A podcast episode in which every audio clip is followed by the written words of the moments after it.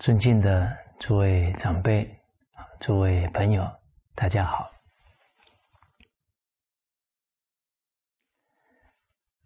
了凡四训课程，我们学习到啊，啊第四个大项呢，啊谦德之孝。哦，那在这一个章节当中，啊了凡先生呢，啊非常的。善巧，啊，非常用心啊，啊，先举了《易经》书经当中的教诲，而经典当中的教诲啊，就是亘古不变的真理，啊，增长啊，我们对谦德的这个重视还有信心，啊，不止啊，啊，举了经典当中啊精辟的道理。而且呢，还举了具体啊，因为谦德啊而考上功名啊，因为谦德呢而增长自己福慧的真实例子啊，所以说谦德之孝，这个孝啊是他的福报现前，他的智慧增长啊，包含他的德能啊，都会。因为啊，谦虚啊，而全面的增长啊，所以这个孝是很有益处啊。经文当中讲到啊，与吕同诸公应试，每见寒士将达，必有一段谦光可掬。了凡先生啊，他多次啊，跟同伴啊，这些同乡同学。一起呢，啊，进京赶考。每一次呢，看到啊，清寒的读书人啊，将要发达，啊，将要考取功名呢，都会啊，在这些人身上啊，先感受到他的谦和的光彩，啊，谦光可掬啊，这个掬是好像捧。捧出来了，就非常明显啊！让你一接触它，就感觉它非常平易、平和啊，非常谦退啊！而且这个可局就是这不是装的，非常自然的流露啊。好，第一个例子呢啊，辛未季节，这个辛未年，了凡先生三十七岁。他皆同啊，同乡啊，我家善同袍凡十人啊，跟同乡同学十个人呢作伴啊，进京赶考。唯丁敬与兵年最少，极其谦虚啊，在十个同学当中啊，他观察到呢，这个。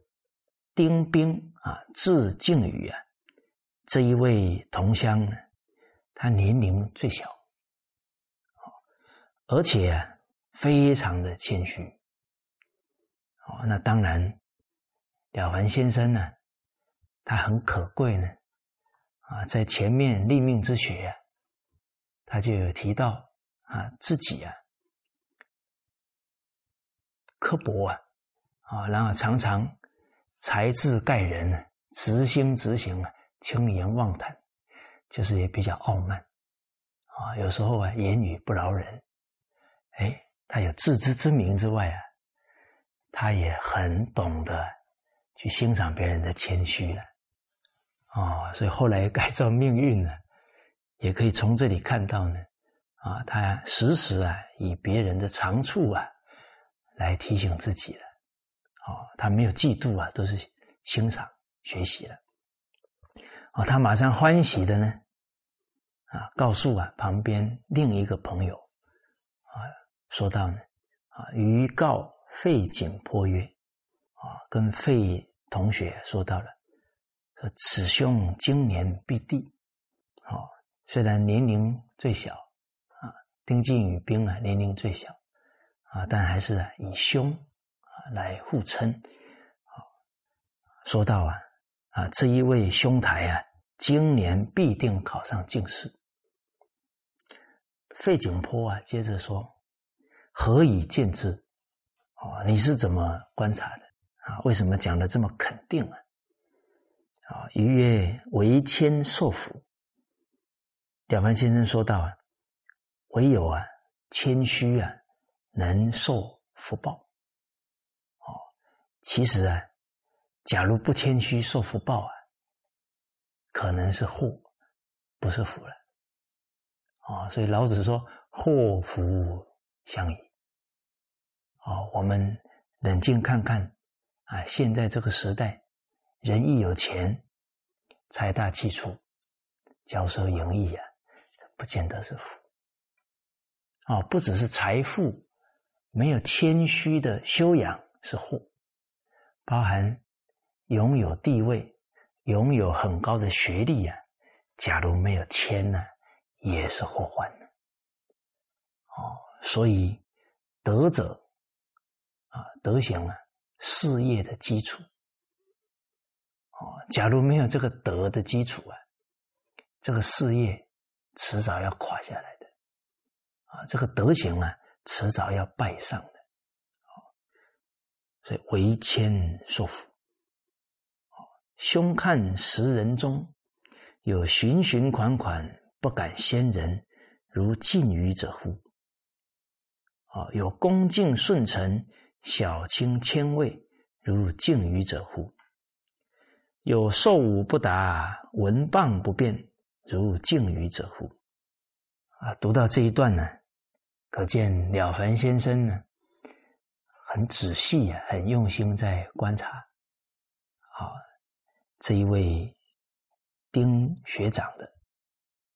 优点啊，我们有时候想想啊，人家问我们身边的好朋友，哎，有什么优点呢？有时候我们临时还想不起来，那想不起来啊，很难去学到对方的优点啊。甚至于有时候，人家临时问我啊，那你跟师长老人家学这么久了，那他身上有什么优点？哦，那你效法了几点？有时候被人家这么一问呢，还真是突然脑中一片空白了啊！这等于是啊，我们对自己崇敬的人、身边的人呢，啊，有没有时时见贤思齐？不然呢，很可能这些善知识跟朋友在我们身边再久啊，我们也学不到他们的优点啊。所以人。道德学问要提升呢，都是要啊主动啊，都是要啊下功夫，好，所以看得懂啊，才效法得了。哦，那了凡先生看得很细腻，说到，你看十个人当中，啊，这循循款款呢，就是非常真诚、实在又厚道。而且呢，不敢先人，啊，他很谦退啊，哦，不会跟人家争，啊，都是礼让、尊重别人，好，如有恭敬顺承、小心谦畏，如敬于者乎？他跟其他人相处啊，很恭敬，啊，这个表现在呢，啊，他的表情态度。啊，以至于啊，啊一言一行当中，顺承呢，啊就是很温顺，啊很顺受，啊，哎可能啊别人提一些意见呢，啊他虽然不是很能认同啊，啊但是呢啊他懂得啊先顺受，啊呃。因为毕竟呢，十个人在一起相处啊，也不一很难说啊。有时候决定一些事，大家的想法都一样啊。他能懂得啊，恒顺大家，哦，这些其实都要很柔软才做得到的。哦，您看现在这个时代，两个人住在一起都吵架。啊，更不用说恭敬顺承了。好，小心谦畏，啊，他非常谨慎，啊，这个畏里面呢，还是一种恭敬的态度，啊，怕呢自己的行为啊，啊，去让人家不舒服，啊，恼害到别人。啊，所以他谦虚啊，恭敬谨慎，哦，觉得呢都是他做的特别好啊，一般的其他的同乡啊比不上他。好，有受武不达，文棒不变呢，如敬语者乎？这个丁学长呢，别人侮辱他，他不会回嘴。这个是能忍辱，文棒不变呢？啊，人家诽谤他呢，他也不辩解，就不跟人家争辩啊，不会逞口舌之辩。哦，那当然，受人家侮辱啊，受人家诽谤啊，这个是最容易啊，让人起情绪的。啊，他能呢平心静气的包容啊。这个是有学问的表现，啊，所谓学问生死一起平。哦，那我们再想想啊，假如不这么做会怎样？哦，他很有修养，他做到，能不做到吗？做到了，别人敬佩他，连了凡先生大他这么多都佩服他。而且呢，有后福，有大福，考上功名，这么年轻。那假如受武必达，文棒必变呢？那我们可以啊，再继续沙盘推演。啊，人家侮辱我们了，铁定是我们可能有得罪啊他了，或者是他看我们不顺眼的地方。哦，我们马上啊。不高兴了，回嘴了，那可能就吵起来了。哦，那可能吵凶了，那个怨不就越结越深？而且旁人看起来啊，这两个人一般见识，啊，一个巴掌拍不响了，那其实，在团体当中，人家也很难呢敬重我们。哦那常常动火的，我我想领导不敢重用，哦，必然是，呃，度量大的、能忍耐的人呢，才成得了大事。哦，所以每每一个角度啊，你再用另外一个正反两面去看它，哎，也提醒自己啊，啊，还是要很理智的啊，往这个。谦虚啊，呃，德行的方向呢，啊，去要求自己才对的。哦，因为很多人他不冷静啊，就一时间一种感受情绪啊，为什么就要我忍啊？为什么就要我不认命啊？其实当我们这么去讲话的时候，已经啊没有察觉啊，不是风动，也不是翻动，自己的心早动了。掌握不了自己的情绪呢，自己的未来更不可能掌握得了。哦，哦，所以了凡先生从这几个角度啊观察，这丁学长啊这一些修养显然比大家做的好很多。好，接着他说到呢，人人如此。啊，一个人能有刚刚分析的这些优点呢，这些修养，其天地鬼神呢犹将佑之，啊，必然感动天地鬼神来护佑这个人。那天地鬼神都护佑啊，岂有不发者？怎么可能会不发达呢？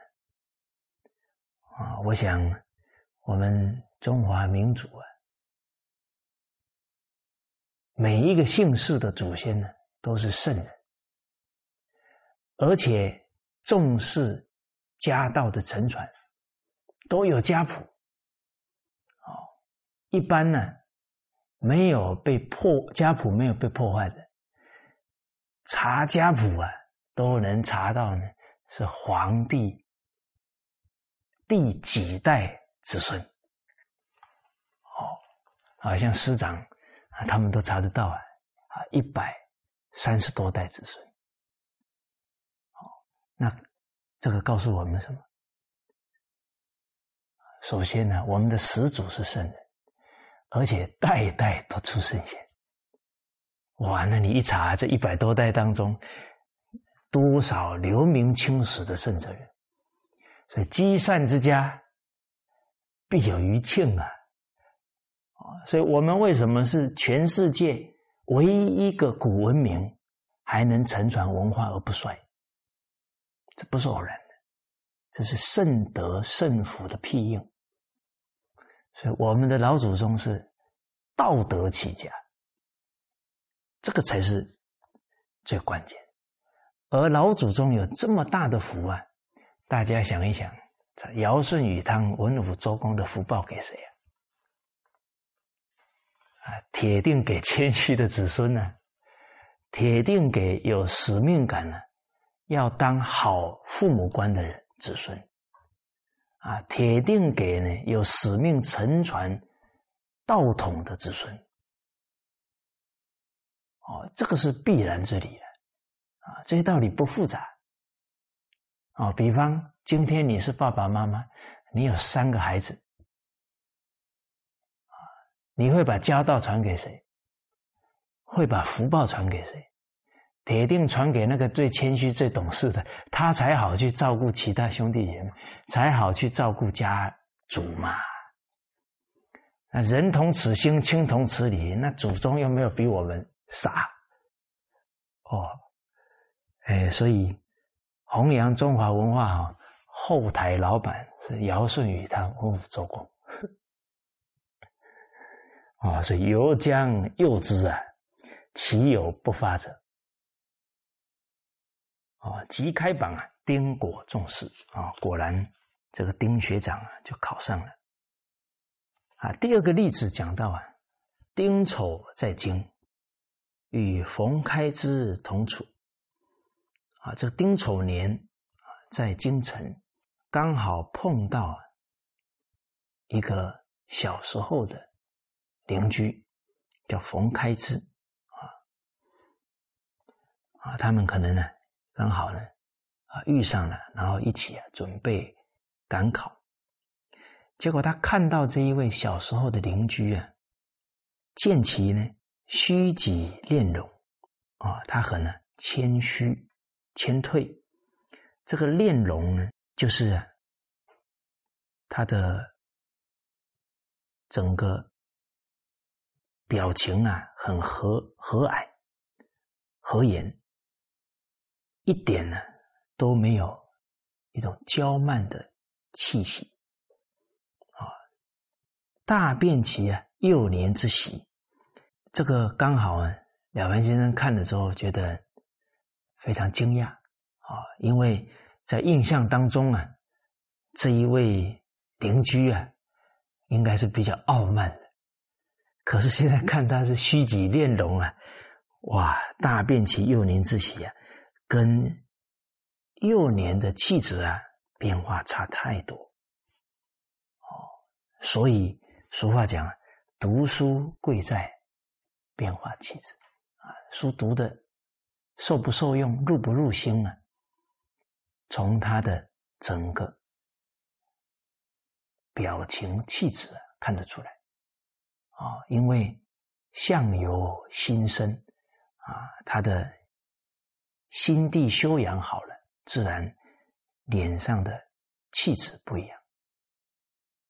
所以《礼记》言质量亦有，是面公齐飞啊！不止观察到他的气质不同了，而且呢，又看到啊他的一个好朋友啊，这个质量益友，就代表。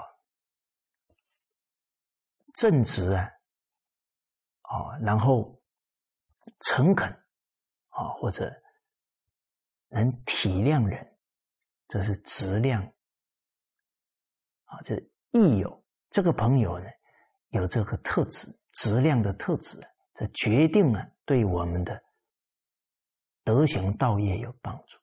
这是根据啊《论语》的典故啊，夫子有讲啊，义者三友。哎什么样的朋友对我们德行、人生有大帮助呢？有直、正直、正直啊，就会劝谏我们、提醒我们啊；有量啊，这个量是诚恳啊，也有非常啊体谅人、善解人啊。第三呢，有多闻呢，增长我们的阅历、智慧。好啊，所以这个李继言先生呢，他很正直，哦，直接呀讲出了冯开之的缺点，啊，叫十面攻其非啊，当面指出他的过错，发现呢，冯开之先生呢。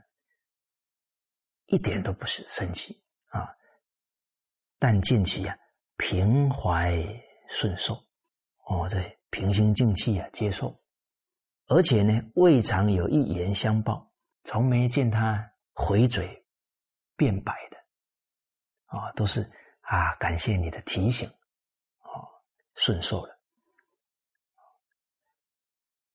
了凡先生呢，接着告诉了冯开之。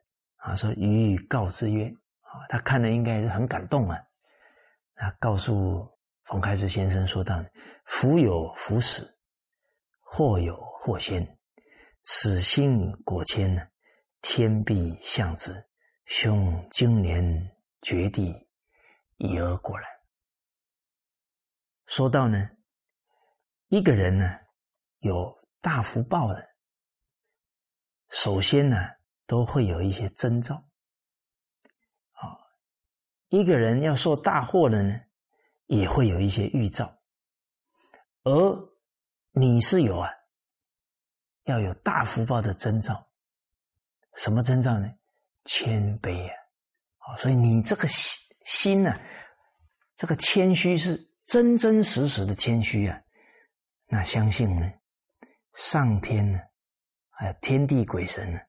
必定啊，会帮助你啊！这个“相”之，这个“相”是相助、帮助的意思啊！所以你今年呢，决定可以考上。我这了凡先生铁口直断啊，果然考上了啊！一而果然。好，那这一段当中啊。这冯开之先生呢，人家批评他呢，他从来不会，啊，用言语再去反驳，啊，其实从这一个角度啊，啊，又有正反可以看，啊，比方不反驳，那真正好的长辈啊，善知识、正直的朋友，他以后更敢劝你，你就更。受益了啊！假如反驳呢？啊，人家讲一句，你讲三句，那人家说犯不着，犯不着得罪你啊，以后就不讲了。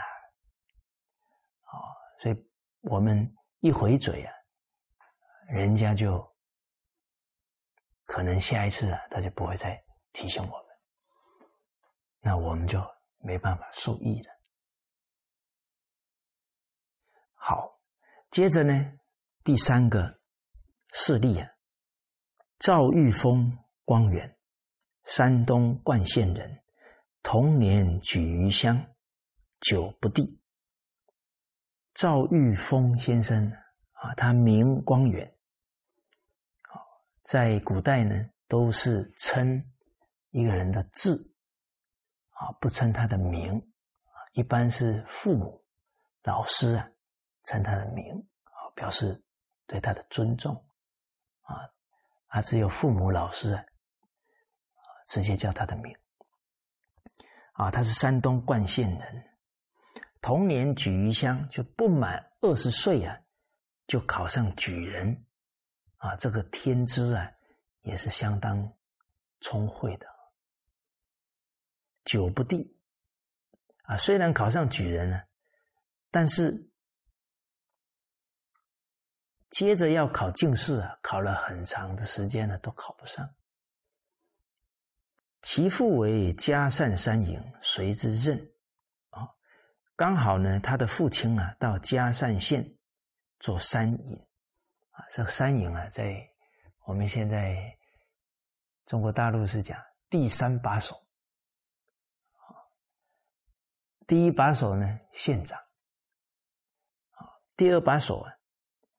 县城啊，第三把手是主簿，那等于是父亲呢到嘉善县呢做主簿，啊，他随着父亲呢到了嘉善，啊，因为父亲要去上任嘛，那应该是呢了解到啊，当地呢啊有一位啊。有德之人呢，啊，前名吴先生，啊，那一来呢，跟着父亲啊，陪伴父亲上任；再来呢，要去亲近啊这一位善知识，啊，啊，接着经文讲，目前名无，而直闻见之，名无悉抹其文，照不为不怒，且心素而。速改焉，明年遂登第。他很仰慕啊，钱明武先生，所以啊，拿着自己写的文章啊，去拜见他，啊，请他指教。结果呢，明吴先生拿到他写的文章啊，悉抹其文啊，等于对他的文章啊。大幅度的修改啊，这个模可能划掉很多句子啊，好，对他写的这个文章啊，很多不认同的地方，好，那可贵在呢，自己写的文章被大幅修改啊，这个赵玉峰先生呢，不为不怒。且心佛速改也，就不止啊，没有不高兴啊，没有动情绪发脾气，反而啊，非常心悦诚服。哎呀，改的太好了！哦，然后呢，赶紧啊调整啊，赶紧把它修改过来。啊，当然我相信啊。这个明吴先生呢，一定给他很多指导。这个速改焉呢，就是面对善知识讲的每一句话呢，印在心上，回去照做。哎，我们在这一个点上呢，哎，也要效法，进而关照啊。比方我们啊，觉得很佩服的人啊，刚好有机会呀，听他讲一席话。哎，回来沉淀沉淀的，想一想，还记得多少？哇！假如才才记个一两成呢，那这个真诚恭敬啊、好学的心就很不足。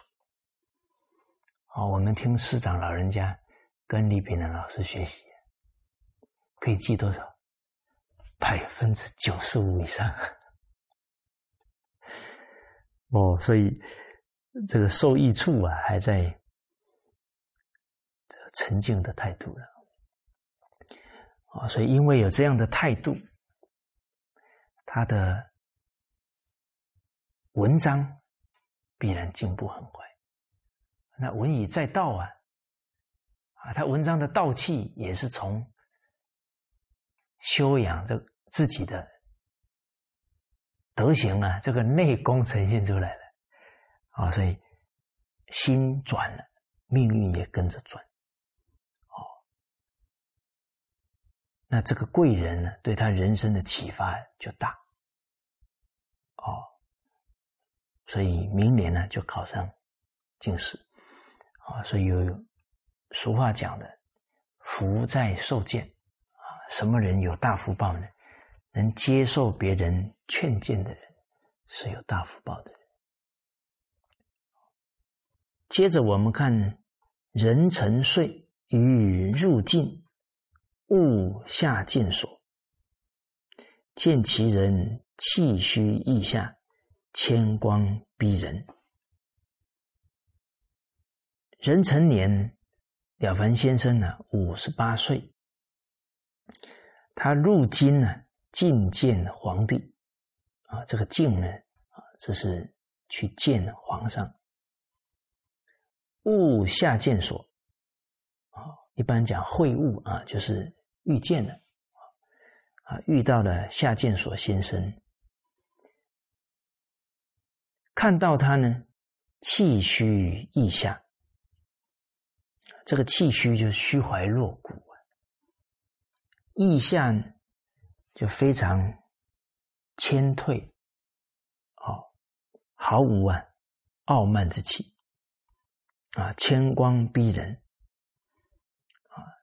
这个谦虚的光彩啊，让人感觉到了平易近人。归而告友人曰：“啊，凡天将发斯人也，未发其福，先发其惠。”此惠一番，则福者自食，逝者自恋。见所温良若此，天启之矣。啊，这又是了凡先生呢，观察到夏见所先生气虚一下，谦光逼人。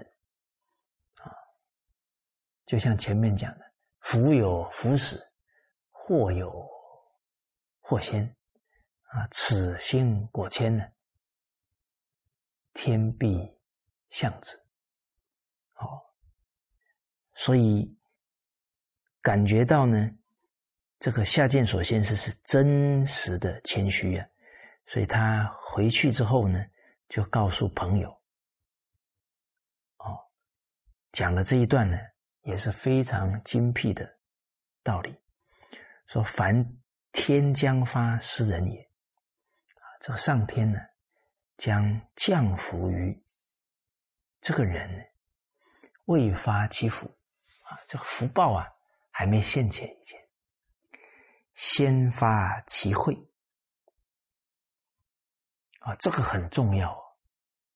人还没有智慧啊，就有大福啊，可能是祸啊。啊，尤其在我们这个时代啊，经济快速发展。啊，很多人德行智慧不足，一下子手上一堆钱，哦，那对他来讲，这可能是个吃福啊。这个福气让他越来越愚痴了。哦，所以真正的福啊，是先开了会，这个福才来啊。这是上天。的恩赐，好，而这个先发其慧呀，会从哪里发呢？一个人有智慧啊，他必然是先从啊，时时能关照自己。那时时能关照自己呀。那代表呢，他不自欺啊，他发觉自己念头不对，一言一行不对啊，他懂得忏悔改过，他才能慢慢有智慧。哦，所以再拉回来啊，还是因为谦虚啊，开了自己的智慧，来感得啊大的福报。啊，所以有一段教诲啊，非常好。天降之福啊，先开其会。天降之罚啊，这个人上天要降罪给他了，先夺其魄，就慢慢的变得恍恍惚惚啊，啊，对什么事啊都很愚昧啊，最后祸就来了。哦，我们俗话常讲，祸不单行，这是结果，因呢，一定是自己啊。慢慢的，越来越糊涂。那为什么糊涂呢？自欺了，错了很多都不认错啊！啊，慢慢没智慧又没福报，哦，所以什么是天开其会呢？哦，还没降福，要先开会啊！惭愧、奋发、改过。有这种态度的人，他的智慧慢慢就增长。懂得惭愧，懂得改过，得日进，过日少，烦恼轻，智慧会长。啊，而且呀，奋发，啊，不自暴自弃。啊，那反过来看，不惭愧，啊，不自立自强啊，不改过的人。他就不可能有智慧，哦，所以这一段话接着讲到了，什么是天夺其魄呢？是忧乎昏惰、自欺、是非啊，这些都是天夺其魄了。哦，那人迷迷糊糊的，没有智慧，紧接着也没有福报了。这个忧乎啊，其实就是人生呢，没有目标，没有责任感，恍恍惚惚。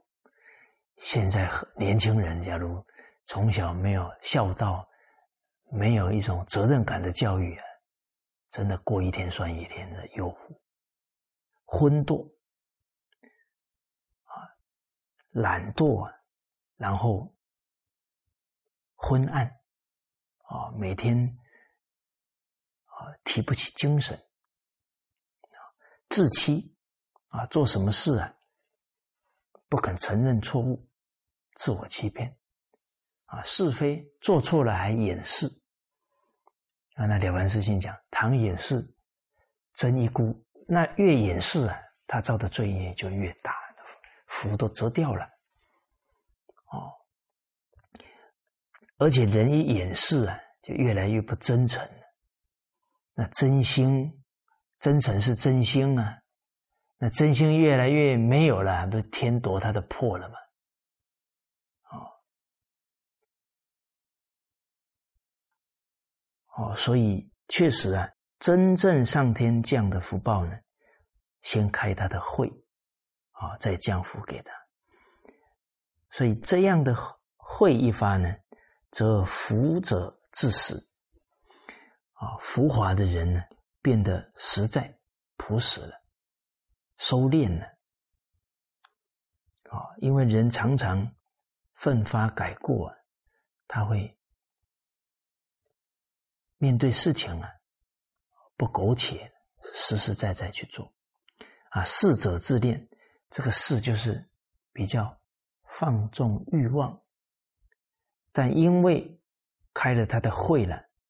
啊，他懂得关照、反思的，就会变得自恋。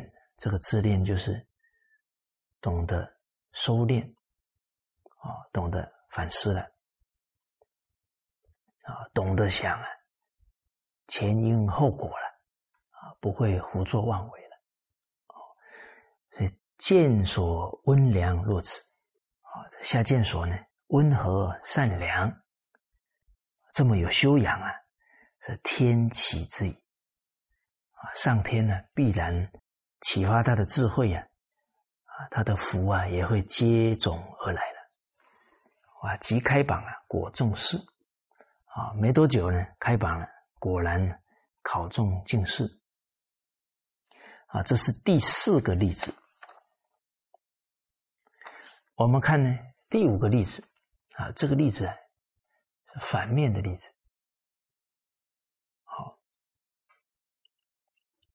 啊，那当然反面的例子，后来接受了他人的劝呢，啊，也改变了命运。江阴张魏言，积学功名，有身义灵。江苏江阴有一个读书人叫张魏言，啊，积学公文，啊，就是他很博学多才，文章啊也写得很好，有声义灵，就是他的文章啊颇负盛名了，啊，那很有名啊，不见得是好事，啊，俗话讲。人怕出名，猪怕肥，啊，盛名所累。因为啊，自己假如瘦，说哎呀，我文章写的不错，这么一瘦就麻烦。他的心态呀，这个傲慢一点一滴都在滋长。有没有滋长呢？看下面他的反应就知道了。甲午，南京乡试。啊，甲午年呢，他到南京啊考举人，啊，寓于寺中。啊，古代读书人呢，家里比较清寒，啊，都是十年寒窗苦读啊，啊，希望求取功名，啊，能够孝顺父母啊，照顾家族，啊，进而为国服务。那没有钱呢？那佛门慈悲为怀啊，免费啊，提供给这些贫寒的读书人啊居住啊，所以他暂住在寺院当中。后来公民公布了这个榜单呢，没有他的名字，这揭晓无名。这个名单一公布啊。没有他的名字，那名落孙山呢？大骂士官，以为咪目啊！他马上这火气就上来了，啊，破口大骂这个考试官，觉得啊他是瞎了眼，就有眼无珠啊！其实这个跟他颇负盛名有没有关？可能有关啊，因为他。受了盛名了，他觉得嗯，我写的文章很好，啊，自己觉得自己很好了，别人不认同他，或者榜上无名啊，马上那个火气呀，借这个缘就出来了。哦，结果刚好啊，有一个道人在他的旁边呢，时有一道人在旁微笑，那个道人看他这样。破口大骂士官呢，啊，就笑了一下。张巨仪怒道者，这个张魏延先生呢，已经很不高兴了啊！突然看到旁边有个人呢，还在那里笑啊，哦，他就更火了。所以聚以怒道者，这个聚就是即刻啊，把这个怒气呢，移到这个道。道人的身上了。哦，那我们刚刚还读到啊，这个张蔚言读了不少书啊，博学多才，但是这个学啊是知识啊，不是德行智慧了。因为读了那么多书啊，铁定知道圣贤人要效法才对啊。不然都是知识学术而已了，自己的德行智慧增长不了，所以学习的态度很重要。哦，不然读再多还变成增长傲慢。啊，就像《弟子规》提醒我们的：不力行，但学文，学了很多经典，一句都不肯去做。长浮华，成何人？哦，你看人家笑一下，马上整个火气就移到别人身上，这没修养了。这个根本没有效法复甚颜回夫子了。孔子赞叹颜回不迁怒，不贰过。这个不迁怒啊，更深的功夫啊，在心地上是稍微感觉自己啊有怒气、有情绪了，马上把它化掉，应该是这种功夫了。这个张慧元先生没有好好效法，他是已经破口大骂了，还还接着要骂另外一个人呢。啊，接着道者对他说了：“道者曰，相公文笔不佳。”啊，这道者还挺有修养的，称赞相公啊，说你的文章啊，应该不是很好啊。那。张维言呢，很生气呀。张毅怒曰：“这个毅就是更气了。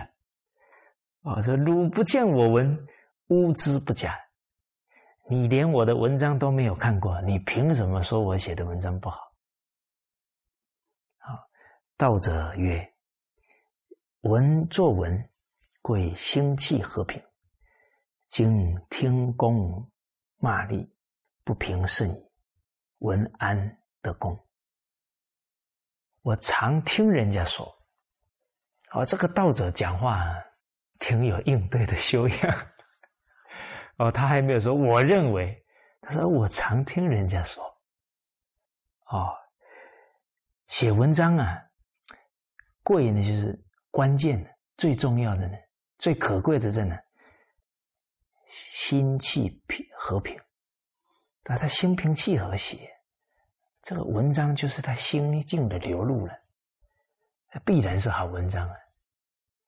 好，所以心平气和啊，才能写得出千古文章、好文章啊。可是呢，今听公骂詈啊，我刚好今天碰巧听到你公然骂人呢，啊，破口大骂呢，不平甚矣啊。你的心呢，极不平啊，气机不和啊，哦，所以才是从你现在这个情况啊，推断你的文章啊，可能不怎么好。所以文安得公啊，你情绪这么大呢，怎么可能写得出好的文章出来？张不觉屈服，因救而。请教焉。哦，那这个转折啊，其实呢，坦白讲不简单。现在人要做到难，好，为什么难呢？而张卫炎为什么做得到呢？前提是啊。这个道士讲到呢，啊，文作文呢，贵心气平和，啊，心气和平。他讲述这一段道理啊，张卫岩先生铁定读过，啊，铁定听人家教诲过，所以遇到这个缘一提醒啊，他说：“对啊，人家讲的有道理啊。”哎呀，我怎么一情绪一来啊，这些道理全想不到了。哦，所以他马上啊，谦退下来，惭愧下来，啊，转而啊请教这个道士。而现在的人呢，连这些道理啊，他活了二十几年还没听过。哦，他没有听过，他纵使人家这么劝呢，他也不容易。马上转变他的态度，所以读书重要啊。现在人劝不动啊，不能怪他，他从小就没有读过这些道理，哦，所以对面对现在的人的过错要包容，进一步啊更有耐心，不厌其烦提醒，啊，听科学家讲。啊，你把一个道理让对方记住啊，要二十一次，所以也是提醒我们要耐心，叫记住哦，这知道而已哦，还没有悟到哦。啊，你要让他悟到啊，还要种种善巧哦，啊，让他欢喜接受，让他感觉你是为他好啊，啊，他才能悟到，进而去做到，才能得到。这道者曰。道者看他谦退下来请教了，哦，这修道之人呢，慈悲为怀呀，啊，跟他有缘呢，当然尽力帮助他。我说重权要命啊，一个人能考中啊，是他命中有这个福报。命不该中啊，文虽功无益，你命中呢没有功名啊。文章写的再好啊，也无济于事。哦，这个道理啊，很多人悟不透啊。这个中晚年之后啊，会变得怨天尤人。好，比方啊，一个人能力很好啊，他的同学聪明啊，才华都不如他，最后呢？事业都做得比他好，哦，他会气得真的想吐血。但他不懂啊，最后还怨天尤人，更没福，甚至还怨领导，很麻烦的。哦，所以人不明理啊，很难不造业呀。哦，所以子孙虽愚啊，经书不可不读。人一不明理啊，念头言行很难不造业。哦哦，所以假如人一明理了啊，他不止不会抱怨，哦，还会呀反思，进一步啊来改变命运。哦，所以接着怎么改呢？需自己做个转变。自己呀，先从心地上做个转变，因为福田心根呢，铁定从根本转起啊。当然呢，这个张慧妍先生呢接话了，啊，他还没等呢，这个道人讲如何转变，他就接话了。哎，可能他也有点激动啊，为什么呢？因为他听到命，所以就挺担心的。既是命，如何转变呢？啊，所以人没有学了凡四训啊。不知道命可以改变的啊，包含了凡先生遇到孔先生，都觉得命被算定，转不了。啊，道者接着告诉他啊，道者曰：“造命者天。”啊，其实这个天呢，就是自然的规矩啊，规则了。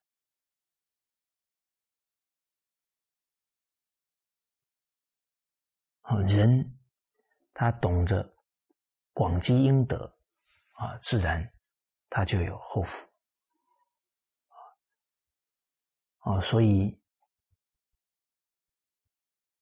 一个人真正积功累德，他不求福报都会来，因为他是自自然然的啊。所以造命者天呢，立命者我啊。人真的有下定决心呢。要转变命运呢，决定做得到。而在天下无难事，只怕有心人。而这个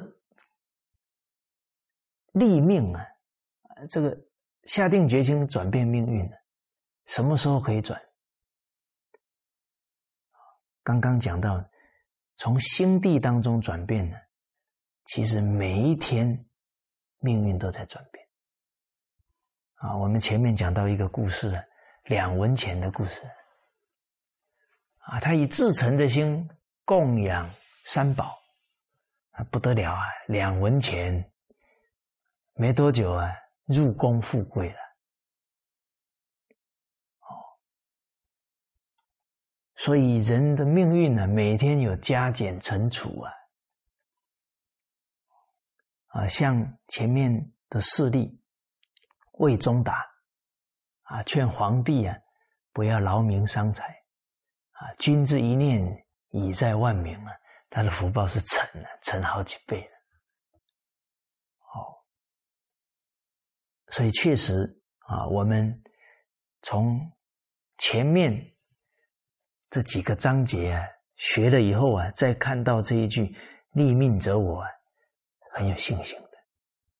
好，力行善事，广积阴德，何福不可求焉？啊，我们能真心实意的去行善，而且呢，广积阴德，能以大的心量啊，啊来行善积德，啊又不去张扬，啊啊不去啊炫耀，啊积的都是阴德啊，啊必然呢。这福报啊，现前的会很快，啊，何福不可求焉呢？没有求不到的福报，哦，这一些理啊，其实在立命之学当中啊，这个云谷禅师都讲得很透，啊，求富贵得富贵，求长寿得长寿。求男女得男女，而我们从这些高僧修道人的言谈当中，可以感觉到呢，他们对真理啊没有丝毫的怀疑，讲的话都非常坚定。好，所以张曰：“我平视何能为？”张伟岩先生马上反应了：“啊，我是穷书生呢，怎么可以？”广积阴德，力行善事，啊，所以没有善知识点拨啊，纵使是积学公文呢、博学多才，有一些很重要的道理没想通。哦，你说读了这么多书啊，还是没搞清楚。福田靠心根，那你可能六祖慧能大师的《六祖坛经》读过了，还是不解其意，还是要有善知识点拨。啊，一切福田不离方寸，这些话他们读过了，用不上了。哦，所以他也固着在自己的想法，觉得行善都要有钱人才做得了啊。接着道者引导他。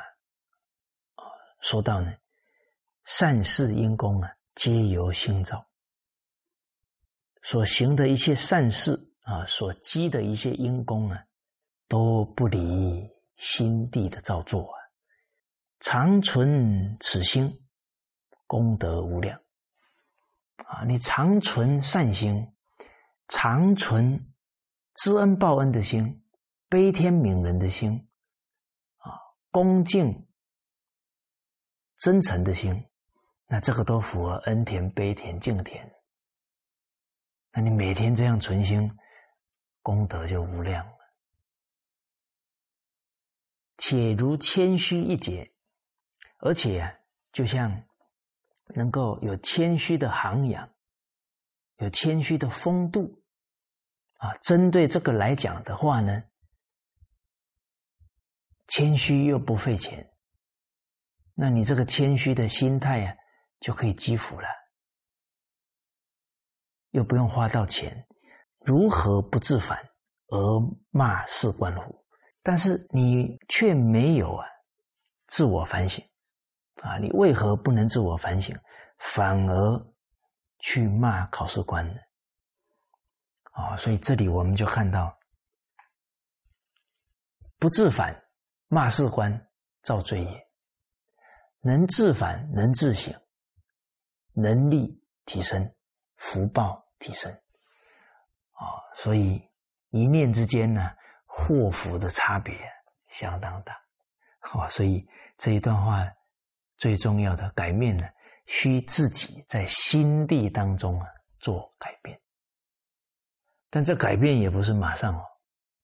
啊，比方自私自利习惯呢，要转成念念为人想，那得要下决心下苦功。哎，平常不恭敬啊，应付别人，一下要转成真诚恭敬，那也得要时时关照要求自己才行。啊，平常傲慢，现在要转成平等敬重别人，都有个过程。啊，所以这里就讲到张由此折节至此。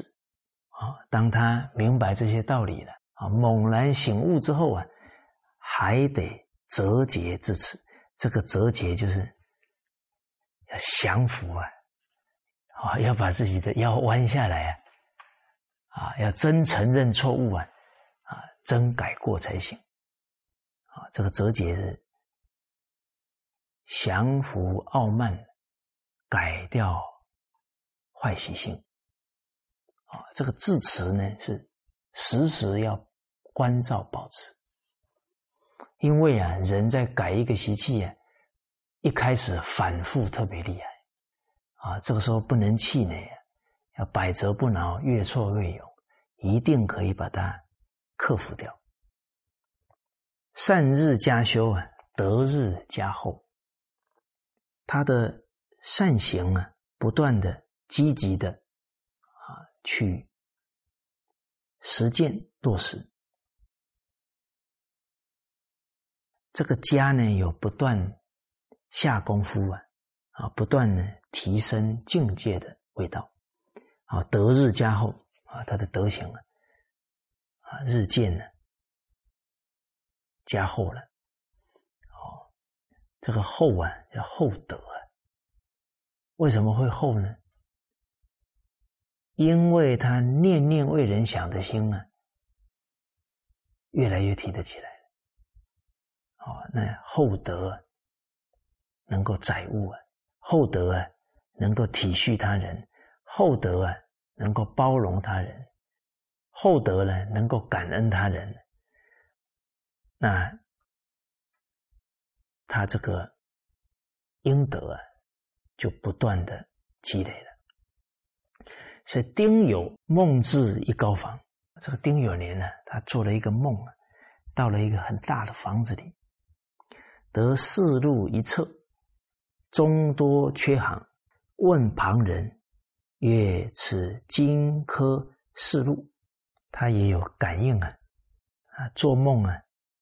梦到一个大到一个大房子里啊，看到当年考试啊录取的名册，结果他翻开来看呢，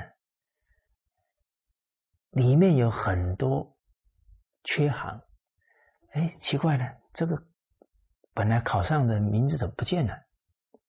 他问旁人，啊，旁人告诉他。这是今年呢录取的名单呢，那他就请教啊，哎，奇怪了，这这么多行，怎么都没有字啊？怎么都没有考上人的名字呢？何多缺名？曰：科第阴间三年一考教，这个阴间呢，对于功名啊，三年会做一次考核，须积德无咎者方有名。需要是，积德行善呢，没有造罪业的人，他才能有这个功名。而如前所缺啊，皆系旧该重视，因心有薄幸而去之者也。而你看到呢，这些缺行里面的人呢，啊为什么没有他的名字呢？都是属于啊，本来应该考上，因为啊，他这三年啊，造了新的罪业，这个薄幸就代表不符合道德的行为了，啊，所以把自己的福给折掉了，功名被消掉了。啊，我们之前跟大家分享到，啊，一个读书人李生啊，本来命中可以考上进士啊啊，因为这个客栈的老板告诉他，他今年可以考上啊，他晚上呢就在那里想啊，我考上以后飞黄腾达了啊，我太太长得又不漂亮，考上以后应该把她换掉，就起了这个念头啊。心有薄幸啊，弃之则也。啊，后来没考上啊，回来那个客栈老板跟他说：“哎，我又梦到了，人家说你好像是当晚就想要啊把老婆给休了啊，所以你考不上了。”哇，他听完很羞耻啊，连住都不敢住就走了。啊，所以确实这些历史当中真实的。事例啊，都可以说明这个道理。接着呢，后指一行云啊，指着后面呢啊，有一行说到呢：汝三年来啊，慈身颇甚，或当补此，性自爱。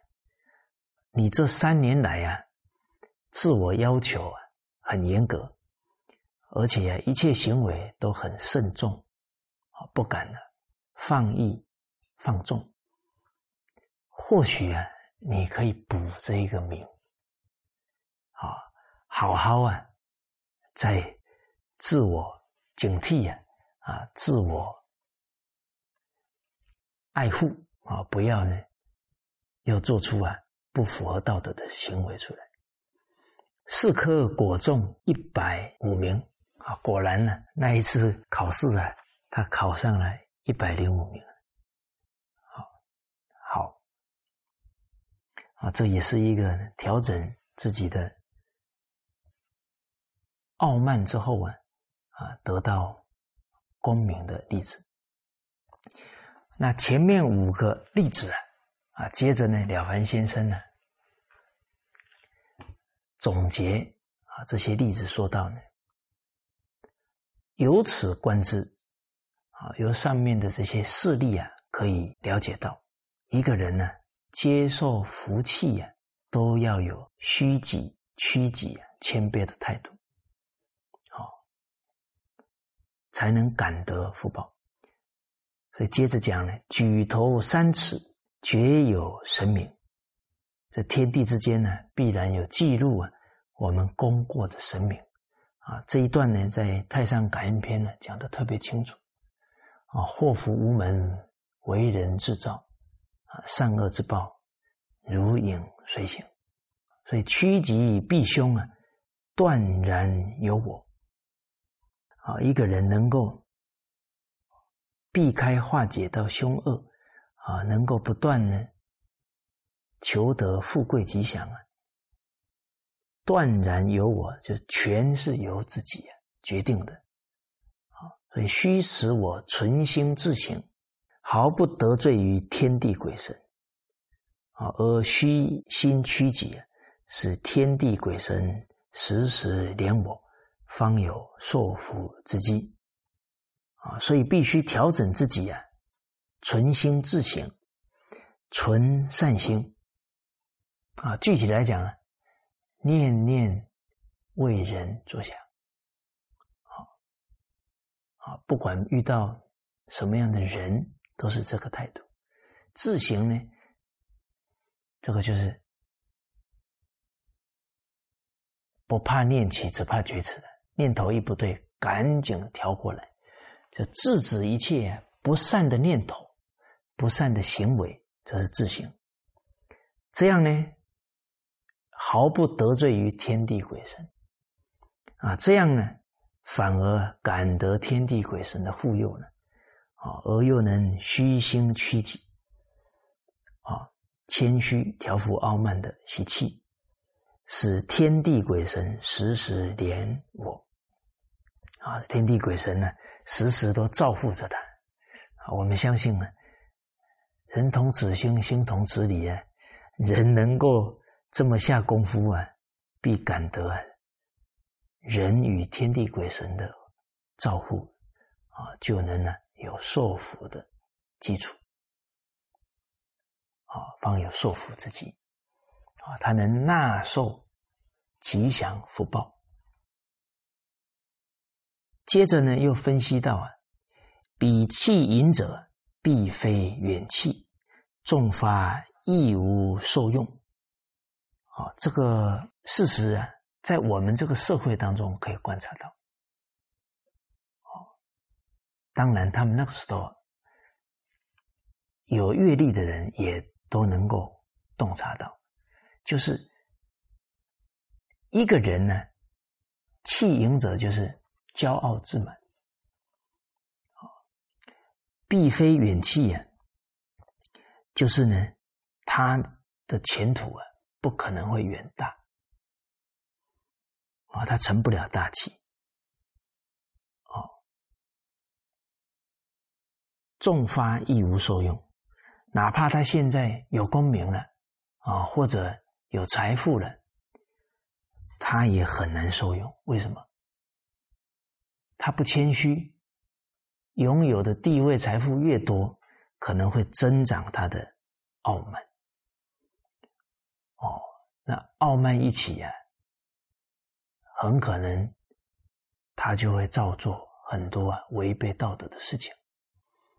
啊，我们看呢，现在很多当官的人很有福报啊，啊，但是很傲慢的，还他做决策的时候啊，听不进去别人的劝呢，做错很多决策，贻害很多人民啊，他这个就遭大罪了。啊，而而且一傲慢之后啊，很可能就不懂得自爱，不懂得自重啊，都可能会招来祸患，甚至会招来杀身之祸。啊，古代很多当官贵族啊，之所以会惹来杀身之祸，都是太狂妄傲慢，最后。造下不可恕之罪了。好，而我们俗话也常常啊，小时了了，大未必佳；少年得志，大不幸。啊，这些提醒啊，都跟这个道理很有关。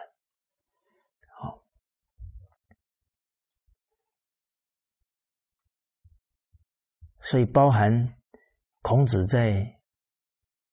《论语》当中说的：“如有周公之才之美，使教且令，其余不足观矣。”这个提醒已经到极点了。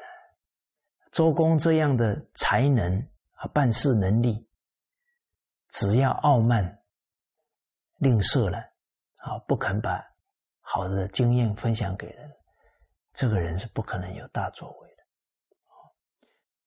所以，稍有事见之事啊，啊，一个人真正。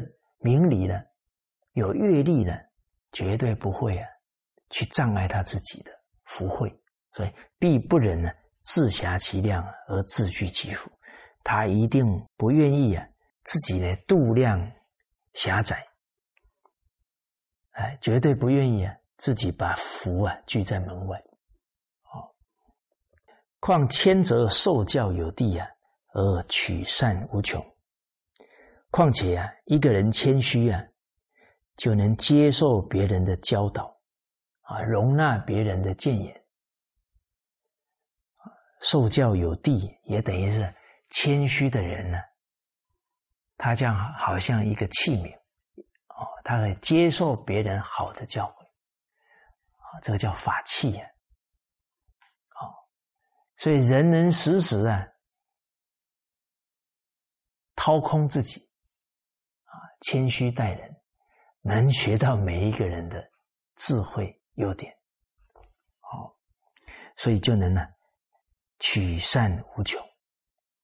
啊，人觉得自己有什么了，他这个器皿就是满的，别人好东西进不去了。啊，好，所以一个人谦虚啊，他他就有无穷的受用了，取善无穷。由修业者必。不可少也。好，一个人要敬德修业，趋吉避凶啊，决定不可以少这样的态度啊，决定不可以少谦虚的德行。好，接着经文讲了，古语云：“有志于功名者，必得功名；有志于富贵者，必得富贵。”人之有志，如树之有根。立定此志，须念念谦虚，层层方便，自然感动天地，而造福有我。啊，这一段确实应验成语讲的“自求多福”。啊，而且如理如法的求啊，决定每个人都求得到，这样才叫真理。啊，真理没有说一个人做了有，另外一个人做了没有，这个就不叫真理了。啊，而关键在哪呢？坚定不移的意志。啊，人假如这个常常换志向啊，那就很难。啊，所以君子立志长，小人常立志啊，就很难达到。啊，所以天下无难事，只怕有心人。啊，他至于功名啊，必得功名；至于富贵啊，必得富贵。啊，人有志啊，就像树，它有了根。啊，啊，立定这个志。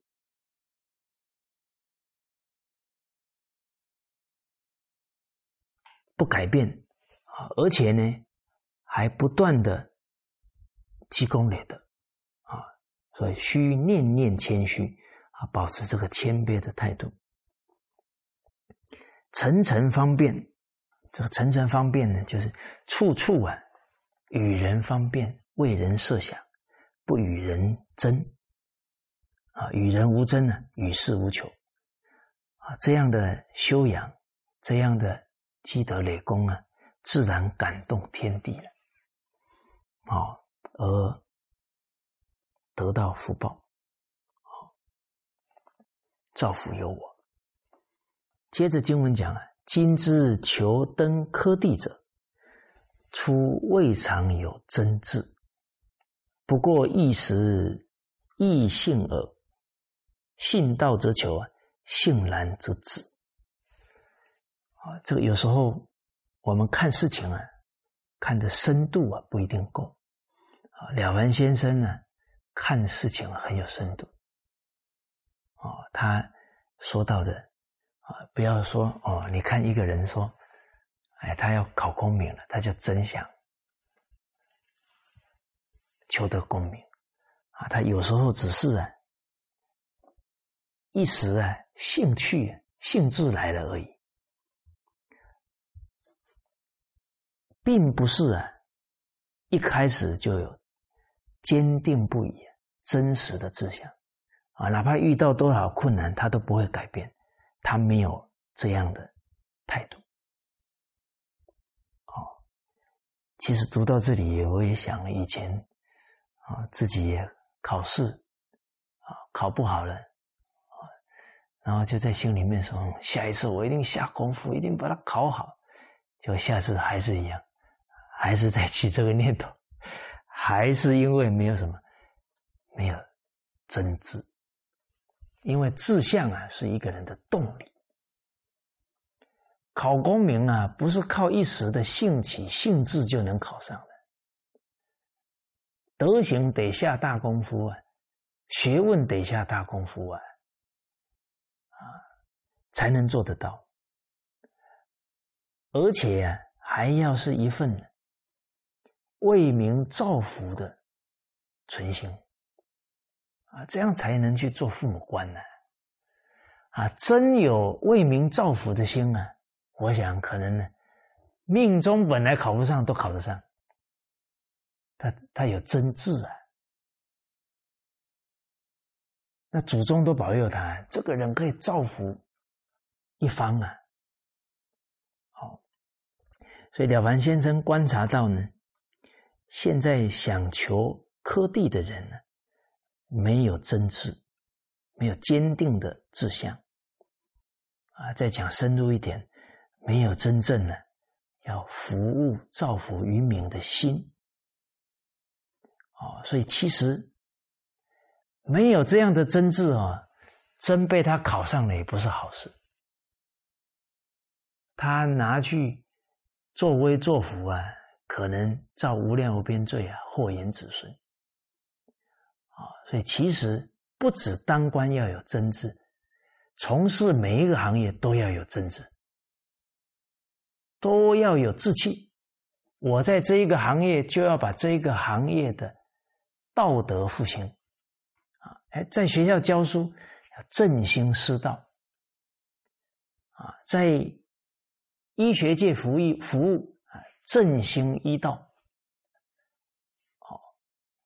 哎，做家庭主妇也行，啊，振兴太太道，哎，太太也是圣人呢，周朝三太呀，所以人生选择的哪一个本分，哪一个角色，就要尽心尽力啊去做，啊，就能呢，在这一个本分当中啊，做出啊最大的贡献。